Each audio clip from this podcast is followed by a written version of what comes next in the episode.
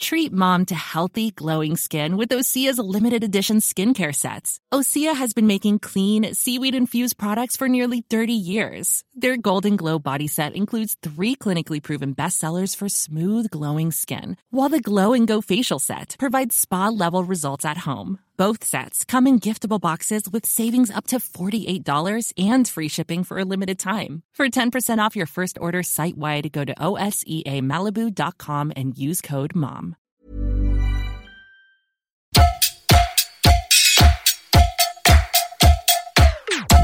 Place des fêtes, le MAG. Tous les jeudis sur la Tsugi Radio avec Antoine Dabrowski. Place des fêtes, deuxième partie. On vous propose ce soir, comme chaque jeudi, désormais un épisode du podcast Dance Floor Memories.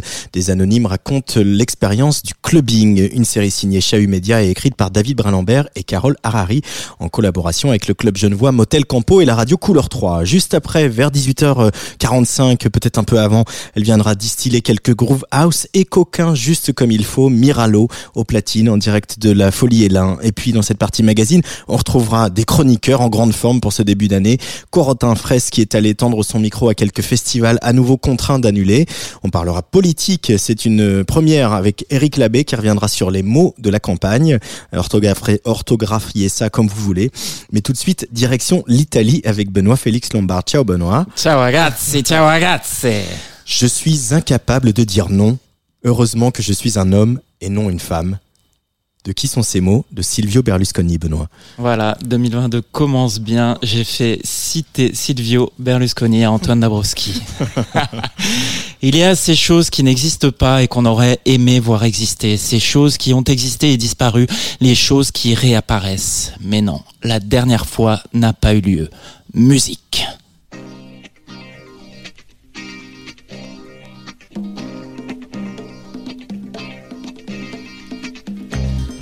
Elle avait exi- existé, je vous aurais souhaité un bon Natal et gaiement, j'aurais parlé de Mussolini, Zemmour, sans transition, et du Père Noël italien Babbo Natale. Si elle avait existé, je vous aurais souhaité un buon anno 2022. Amoureusement, j'aurais évoqué Hallyday, Sanson Christophe chantant leur plus gros tube dans la langue de Dante Alighieri, accent français compris. Nostalgiquement, j'en aurais placé une en hommage à Raffaella Carra, qui nous a quittés en juillet dernier, à far l'amore come in château. Puisque tu l'aimes, dis-le lui.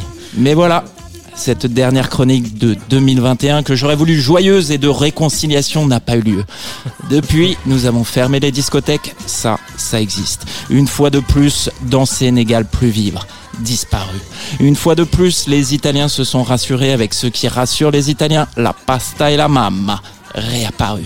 Et une fois de plus, ils ont assisté sans combattre au retour, une fois de plus, de l'homme mi-caïman, mi-momie, l'homme gilet pare-balles judiciaire, l'homme de l'éternel retour du pire. Il est des choses qu'on aimerait voir revenir et qui n'ont de cesse de disparaître et il y a Silvio Berlusconi. Un refrain sans chanson que l'on aimerait oublier.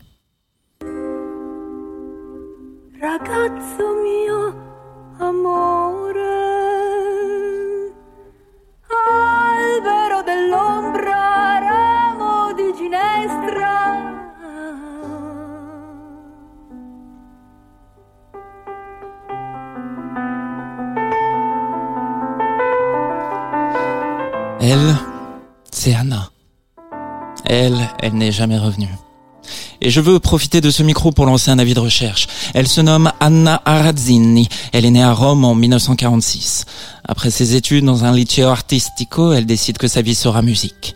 Un premier disque, Sarah Emanuela, en 1969. Suivent trois singles et un album. Le sublime Vola, Vola in alto amore mio, sorti en 1970. La comète Arazzini, que trop de gens n'ont pas regardé passer. La critique ne s'y est pourtant pas trompée, elle aurait été capable de renouveler le genre musica leggera, mais le public n'a pas suivi.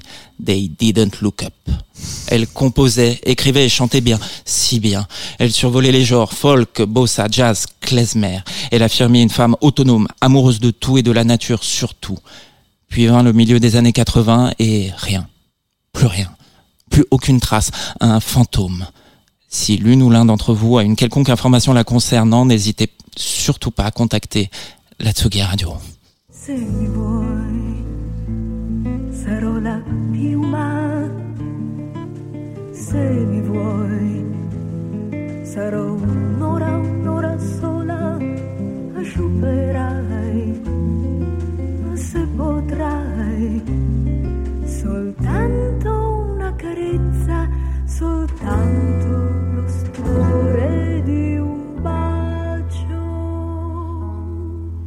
Si tu me veux, je serai une heure, juste une heure.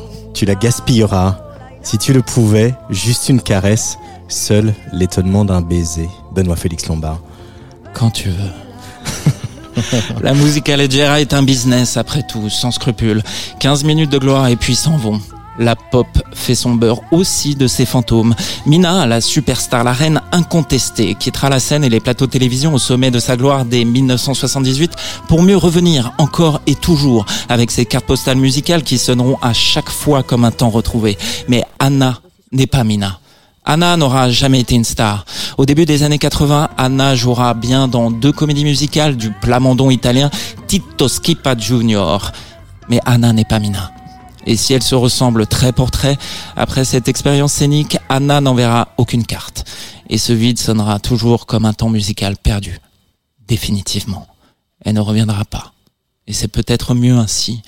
En tout cas, c'est comme cela qu'elle l'a voulu puisqu'elle l'a écrit. Tu n'es plus amoureux de moi. Tu n'arrives même plus à le faire mentir.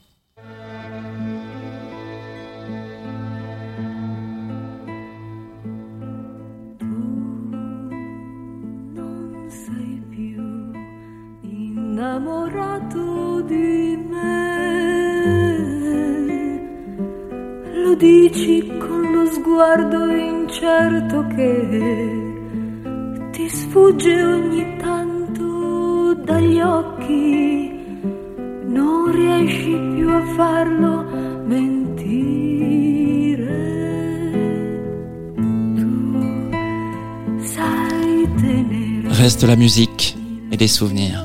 Il est parfois bon de partir pour ne jamais revenir. Et le scandale Berlusconi, ce seront toujours les Italiens qui auront les mots pour le dire. Je vous laisse avec mon fratello mio Ettore Nicoletti en direct de Cesena et je vous souhaite un buon anno 2022. Ma tu ti rendi conto che la destra ha proposto come nuovo presidente della Repubblica Italiana Berlusconi?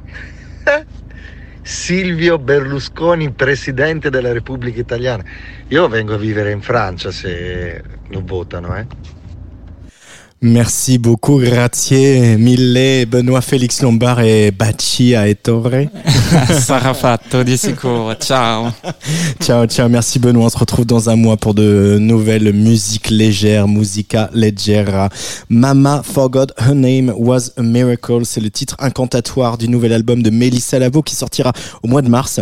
Un disque où la chanteuse rend hommage à la puissance des femmes, qu'elles soient mères, sorcières, déesses ou comme ici papesse. La papesse, bien sûr, la figure qu'on voit sur le tarot divinatoire. Mélissa Lavo, tout de suite sur le player de la Tsugi Radio.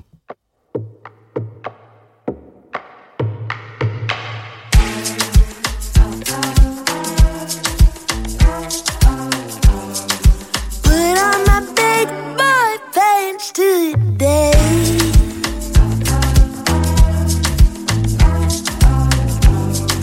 Drag my eyes out of bed.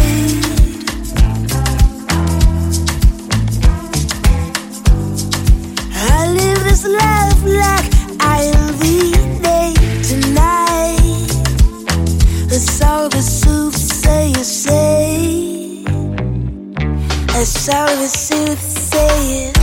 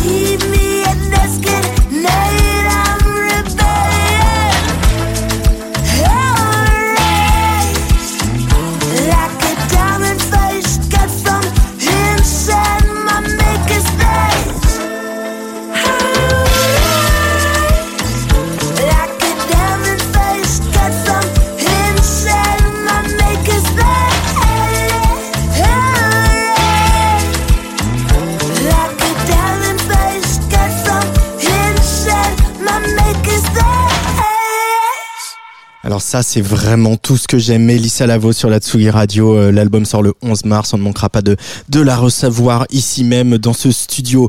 Mais pour l'heure, c'est euh, la partie magazine de Place des Fêtes et j'accueille un nouveau chroniqueur. C'est une figure de la nuit, mais aussi une figure de la culture au sens très large qui aime autant la musique que le théâtre euh, et tout, tout genre de spectacle. C'est aussi un observateur assez affûté de la vie politique et c'est bien pour ça que je l'ai convié ici. Il n'a qu'à s'en référer à ses réseaux sociaux pour le savoir. C'est Eric Labbé. Bonjour Eric Labbé. Alors bonjour Eric Labbé, on va la refaire avec le bon micro d'ouvert. Bonjour Eric Labbé. Bonjour Antoine.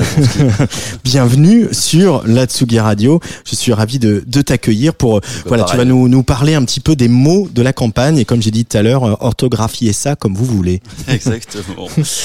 Ouais, quand tu m'as parlé de, de cette idée de chroniquer l'élection présidentielle, ce que je trouvais plutôt rigolo de faire ça ici euh, sur Tsugi Radio, je me suis lancé dans un truc un peu, un peu genre volonté euh, de faire. Je vais m'attaquer au programme des différents candidats pour aller voir leurs propositions sur la culture, la musique, la nuit, le clubbing. Voilà, j'ai fait un gros tour de Google. euh, ça m'a pris des plombes. Et évidemment, se taper des PDF de 200 pages pour trouver un malheureux paragraphe de bas de page à la 197e, j'ai dit non. Voilà. On va pas faire ça. On va pas faire ça. Du coup, Qu'est-ce que tu vas faire du coup, hein, puisque tu ne vas pas faire ça, Eric? Et bah du coup, je vais je vais essayer de piocher des mots qui sont eux présents dans cette campagne, euh, pas forcément à botte de bonne aloi d'ailleurs, euh, Mhm. des mots qui sont très présents dans la campagne pour essayer de voir ce que nous, à notre niveau, on peut en tirer. Et alors, le premier mot de ta première chronique, chronique pardon, quel est-il? Eh ben, aujourd'hui, on va parler d'un mot qui est hyper utilisé par, euh, par pas mal de politiques, par des chroniqueurs et des débatteurs professionnels depuis des mois. C'est le wokisme. Aïe aïe aïe. le grand méchant wokisme. Alors, euh, pour ceux qui savent pas de quoi il s'agit, je vous rassure, euh, selon un sondage IFOP de février 2021, 94% des personnes interrogées n'ont pas la moindre idée de ce qu'est le wok. Bon, je vous le fais en résumé. En vrai, euh, pour définir le woke, faut passer par les anti-woke. parce que le mot wokisme n'est évidemment revendiqué par personne. Personne ne dit euh, bah tiens tu fais quoi dans la vie? Moi je suis wokiste. Ça n'existe pas. Donc en fait les seuls qui le définissent c'est ceux qui sont contre. Voilà. Mais en résumé, ce serait la somme de tout un tas de trucs qui vont des études décoloniales aux études de genre, en passant par le néo-féminisme et l'écologie radicale. Donc, en gros, pour ces pourfendeurs, ce qui pose problème, c'est euh, tous ces gens qui remettent en cause la euh, foi des Lumières, les Lumières avec un grand L, ces grands penseurs euh, du XVIIIe siècle, blancs, euh, hétéros, cis, bourgeois, qui ont défini un tout un tas de valeurs euh, qui étaient censées être universelles. Voilà, donc ils ont dit bah c'est nos valeurs, donc elles sont universelles. Euh, grosso modo, c'est en partie au nom de ces valeurs qu'on a colonisé l'Afrique en disant on va apporter des valeurs universelles à ces sauvages qui n'ont rien compris à nos valeurs. Euh, bon, aujourd'hui, pourquoi ces gens ces pourfendeurs imaginent que c'est vraiment très utile d'aller contre les gens qui essayent de déconstruire ces valeurs, c'est parce qu'ils pensent que ça va, euh, grosso modo, fractionner la société en relativisant ses valeurs. Voilà, Mm. le, le communautarisme. Le fameux communautarisme, ce serait la conséquence des théories euh, wokistes. Bon, en gros, si t'as pas de problème avec le fait qu'une maman porte le voile pour accompagner les enfants à la piscine, tu es woke, déjà. Si tu es ok pour appeler quelqu'un Yel parce qu'il préfère qu'on l'appelle Yel parce qu'il se sent non-binaire, tu es woke. Et si t'as pas envie qu'un mec accusé d'agression sexuelle sur une mineure de 15 ans reçoive le César du meilleur réalisateur, tu es woke aussi. Voilà. Mais alors Eric, en quoi ça nous concerne nous et en quoi ça pourrait euh, concerner euh, les cultures que nous aimons et que nous défendons? Bah, Il faut se rappeler d'un truc, c'est que la, la fête et les musiques électroniques sont un lieu central d'émancipation des minorités. La house et la techno, je schématise énormément, mais elles sont des, dans deux lieux qui sont les ghettos noirs américains et les clubs gays, grosso modo. Donc, dans ontologiquement, les scènes électroniques sont liées à l'émancipation des minorités.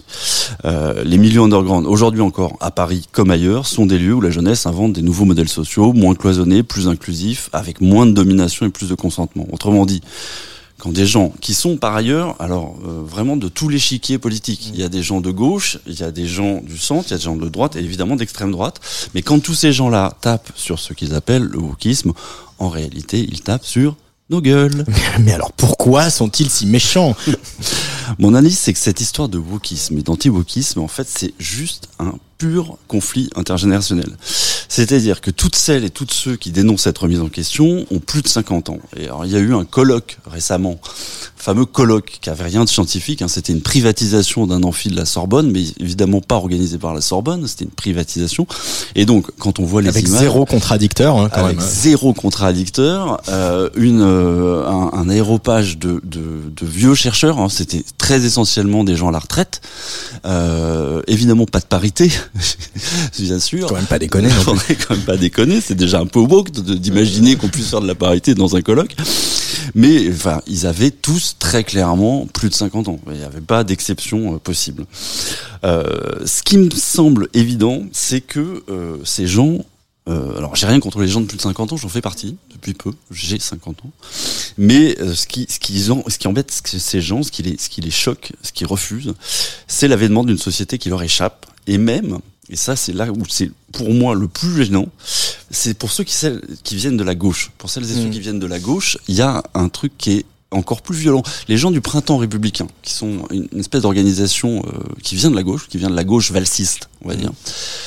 Euh, ce qui ce qui les emmerde dans ces dans ces nouvelles luttes, en fait, c'est que ça les dépasse. C'est- C'est-à-dire que eux, ils ont l'impression d'avoir lutté pour l'antiracisme, pour le féminisme dans leurs vertes années, et le fait qu'on vienne leur dire aujourd'hui, bah non, en fait, on peut aller plus loin dans ces luttes, ça les emmerde, ça les, ça les, ça dérange, ça les hérisse.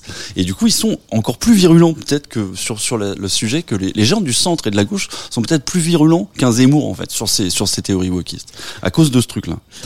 Bref, à mon avis, euh, il y a un changement de paradigme qui est demandé par la jeunesse. Il y a un gros changement de paradigme qui est exigé par la jeunesse. On a une urgence climatique violente euh, et donc les, les jeunes ils veulent aller très très vite. Ils veulent aller très très vite. Et il y a des gens que ça dérange. Voilà, c'est clair. Et alors selon toi, ça va finir comment cette histoire? Bah, le, le, le truc qui est, qui est bien dans cette histoire, c'est que rassurez-vous, à la fin, c'est toujours les Jones qui gagnent. Voilà, parce que les vieux, ils meurent. Mais en fait, quand Zemmour il dit qu'il va ramener la France à ce qu'elle était en 63, quand sa mamie lui faisait son chocolat chaud devant le RTF, eh ben c'est pas vrai, c'est pas possible. Hein, quand euh, la- la- l'avenir de la France, c'est pas un film en noir et blanc avec Louis de Funès.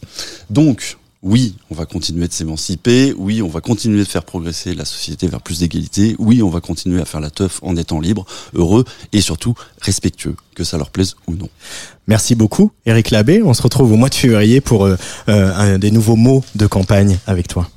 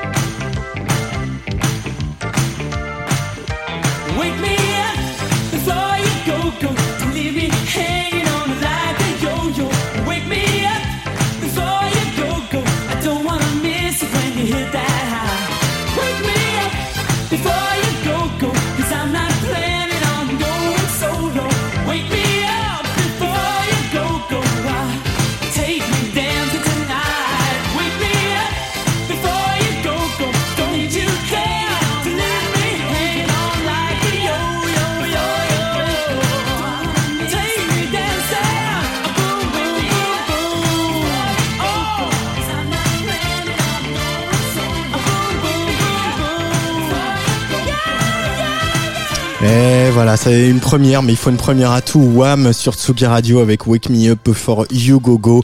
Moi, je vous le dis, c'est le meilleur remède au wokisme. Et en plus, ça doit leur rappeler leur jeunesse.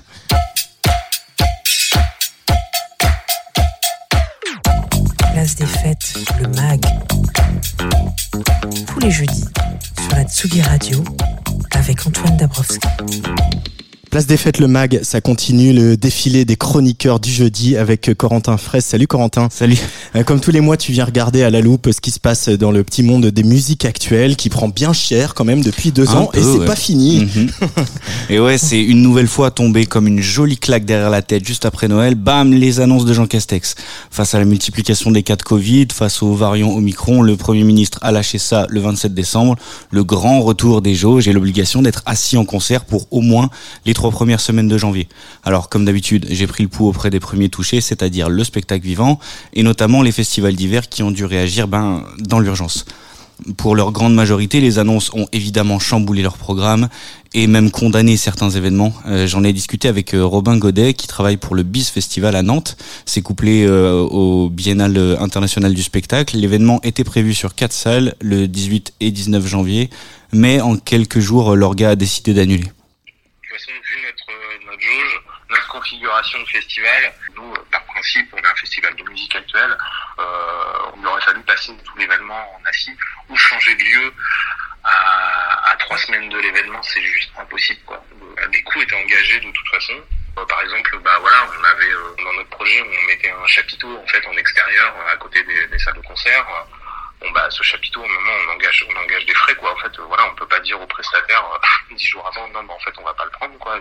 Et question frais euh, déjà engagés, on pense aussi à la com, euh, au matériel, au remboursement de billets. Ce qui est aussi très dommageable, c'est du côté des artistes. Déjà pour la majorité des étrangers, bah on oublie. Et puis euh, l'idée de Bis Festival, c'est d'être un tremplin. Il y a pas mal de pros qui s'y rendent pour euh, découvrir de nouveaux talents. Et pour un artiste ou un, un jeune artiste ou un groupe en développement, euh, l'annulation d'un festival comme ça, c'est un frein évident. Bon alors on n'aura pas de bise festival cette année. On espère un retour euh, dès 2023, mais je crois qu'ils ont annoncé pour 2022 d'ailleurs. Et en attendant, on peut le vivre par procuration sur leur compte Spotify. Ils ont créé une playlist avec les artistes qui étaient programmés. Ça se trouve hyper facilement en tapant juste Bise Festival 2022 Spotify. Ça devrait passer, Corentin. Autre festival, autre stratégie, euh, Garo Snow, la déclinaison hivernale de Garo Rock. Euh, C'était prévu dès le 7 janvier et ils ont très très vite euh, décidé de reporter en mars. Euh, donc euh, on y va, communication auprès des festivaliers, puis négociation avec les stations de Luçon, Super Bannière et Les Angles, là où les concerts auront lieu, puis négociation avec les prestataires, mais aussi avec les artistes. Parce que mars, c'est souvent la période de reprise des tournées et les artistes sont moins dispo. Hors de question pour Garosno de lâcher toute sa prog, dont le festival était fier. Alors, on reporte en mars, on convainc les artistes et on espère que d'ici là, les restrictions seront allégées. Écoutons Émilie Tisserand de Garosno. On a une prog euh, qui nous paraît euh, qui nous paraît euh, très qualitative et honnête par rapport à ce qu'on avait proposé euh, pour la pr- première première salve. quoi. On est sur un ADN euh, musical euh, qui permet pas de s'asseoir euh, pour voir. euh, Voilà, on va pas regarder, euh, on va pas regarder euh, Giorgio, Joris Delacroix, Jossman ou euh, ou Bigarang Sassi. On est sur quand même une économie euh, qui est assez fragile. Hein. Euh, à part la billetterie, la deuxième rentrée d'argent d'un événement comme ça, et comme pour la majorité des festivals, euh, c'est euh, c'est les buvettes. Si on est restreint au niveau de la jauge et qu'en plus les festivaliers peuvent pas consommer, euh, non, pour nous c'est pas pour nous c'est pas jouable. Difficile de se passer euh, de cette rentrée d'argent pour survivre, hein, tout simplement. Bon, du coup, on attend euh, ce soir, ce jeudi soir, euh, Jean Castex prend à nouveau la parole, mais ouais, on a hâte. Mais cette fois, c'est pour annoncer le calendrier de la levée des mesures restrictives. Tous nos doigts sont croisés. J'ai pu contacter l'organe d'un troisième festival. Près de Lyon, on a le Wind Tower, déclinaison hiver de Woods Tower. À l'heure où on parle, aucune décision définitive n'a été prise pour le festival qui aura lieu du 10 au 13 février. Ce qui va certainement les décider, c'est le manque de places vendues. Avant Noël, comme partout ou presque dans le monde du spectacle, les ventes n'étaient pas folles, mais là, on en a parlé avec Maxime Nolly, directeur et programmateur du Wind Tower. les ventes sont forcément euh, à l'arrêt là depuis euh, ces annonces, alors qu'on devrait vendre euh, une centaine de places par jour, on en vend euh, à peine 10. Euh, on n'a pas de, de perspective sur les aides aux annulations de festivals sur la période actuelle. On a malheureusement l'impression de revivre des choses qui ont été déjà essuyées par le, par le passé. Euh, et surtout, on redoute aussi l'arrivée du pass vaccinal qui va pas être un aide forcément euh, pour les ventes quoi. Ouais, on sent une euh, lassitude, euh, la sensation d'être encore et toujours euh, dans le flou, de pas avoir la main sur son avenir et aussi ce sentiment quasi général que le monde de la culture est souvent un des premiers à trinquer niveau restriction. Le secteur espère retrouver un mode de fonctionnement un peu plus stable pour pouvoir se projeter. Le monde du spectacle ne s'est pas arrêté de charbonner face au Covid, il n'a pas arrêté de construire des projets, d'imaginer des propositions pour le public. Alors perdons pas espoir, euh, croisons les doigts pour la possible levée des restrictions qui s'annoncent et euh, checkez allègrement ce que font les festivals hivernaux autour de vous. Ils ont plus que jamais besoin d'être soutenus. Alors en attendant d'avoir des nouvelles de Roselyne Bachelot qui fait autre chose que pleurer Gaspard Ulliel que nous pleurons tous, euh, il y a une pétition pour soutenir euh, la musique vivante et la musique actuelle. Ça s'appelle Les concerts assis, ça ne tient toujours pas debout. Donc voilà, les adverbes qui viennent renforcer euh, ce qu'on dit déjà depuis deux ans et ça se trouve bien sûr sur euh, change.org. Merci beaucoup Corentin Fraisse. Ah, on se retrouve le mois prochain avec de meilleures nouvelles, on espère hein, quand même. Ouais, bah oui, on espère. Toujours avec plaisir.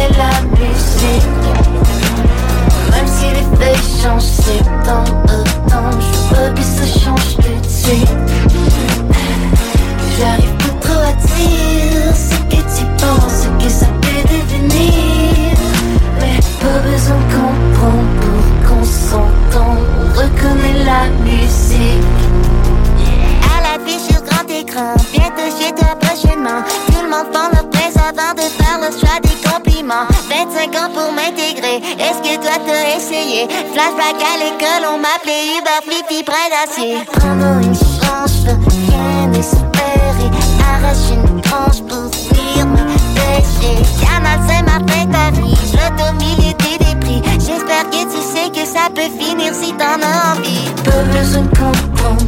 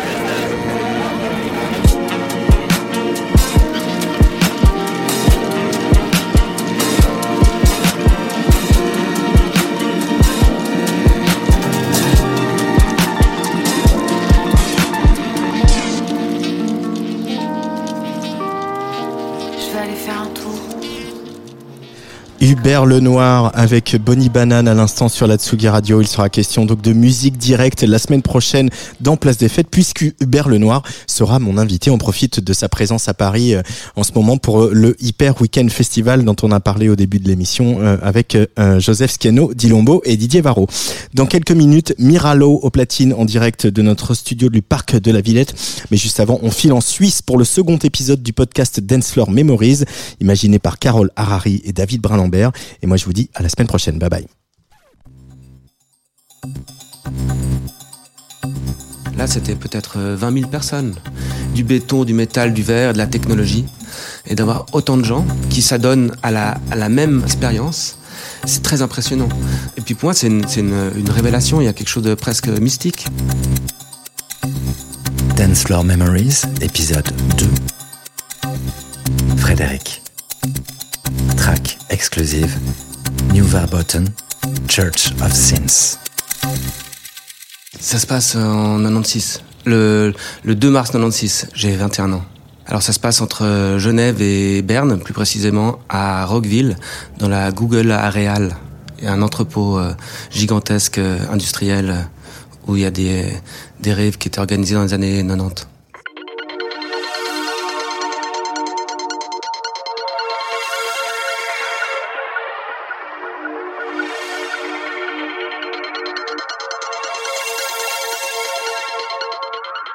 Je me rends à une, grosse soirée. C'est une de mes premières, peut-être la première aussi. C'est un copain d'école un peu plus âgé que moi qui m'emmène avec tout son groupe.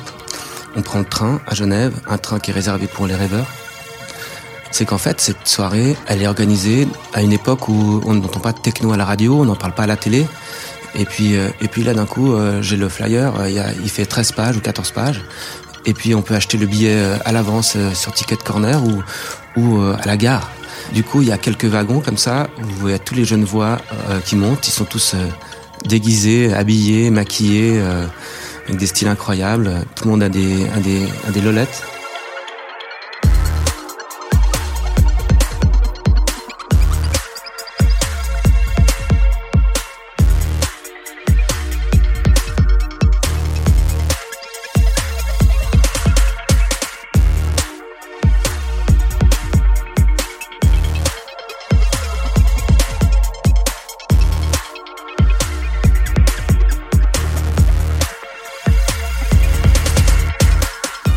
Un côté un peu, euh, un peu comme dans un match de foot où il y a des spécialistes qui parlent un petit peu des pronostics, euh, ils parlent des, noms des DJ comme ça. J'ai l'impression qu'il y a plusieurs tribus, mais il y a qu'une seule équipe.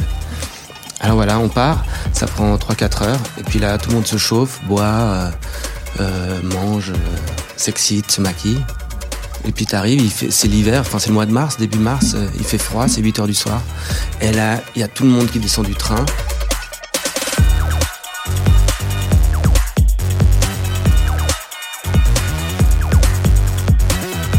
Tu vois une, grande allée comme ça avec des monstres bâtiments avec des grandes vitres euh, sur deux trois étages et il y a tout qui vibre. Et t'entends ce son caractéristique des, soirées dans les entrepôts, ça c'est à toutes les vitres qui vibrent et les structures qui vibrent. Il y a un truc inquiétant comme ça, toutes ces couleurs en même temps, euh, toute, cette noirceur du bâtiment désaffecté, et tout le monde qui marche dans le même sens. Il y a, c'est presque, c'est presque aller à l'abattoir un peu.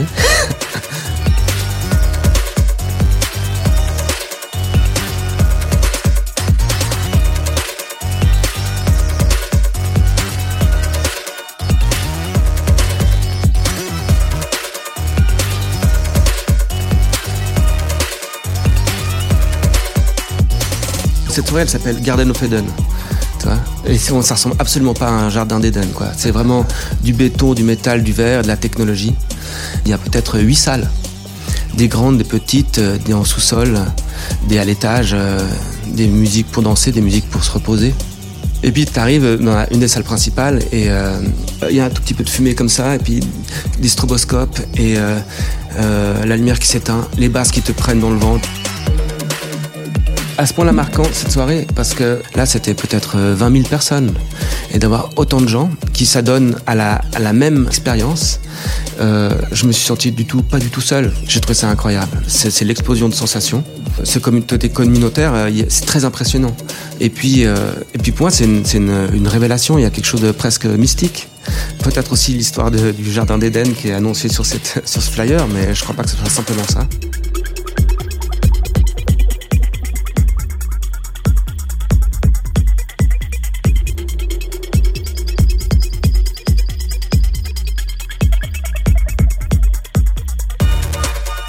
Il y a une notion du temps qui était importante. Là, on partait à 6 heures du soir, on arrivait à 8 heures du soir là-bas, on dansait jusqu'à 8 heures du matin. Puis après, il y avait encore le retour. Et puis après, on allait peut-être chez des amis pour, euh, euh, faire l'after. Et en fait, c'était, c'était une, une durée incroyable. J'avais rarement été autant, de- temps avec les mêmes personnes et, euh, et on, se, on se laisse aller dans une temporalité différente. La musique aussi. Il n'y a pas de chanson, il n'y a pas de break, il n'y a pas de changement d'artiste. Enfin, oui, il y a tout ça. Mais en fait, c'est une continuité. On allume la sono, on met un disque et ça s'arrête pas pendant 12 heures. Ça, pour moi, c'était nouveau.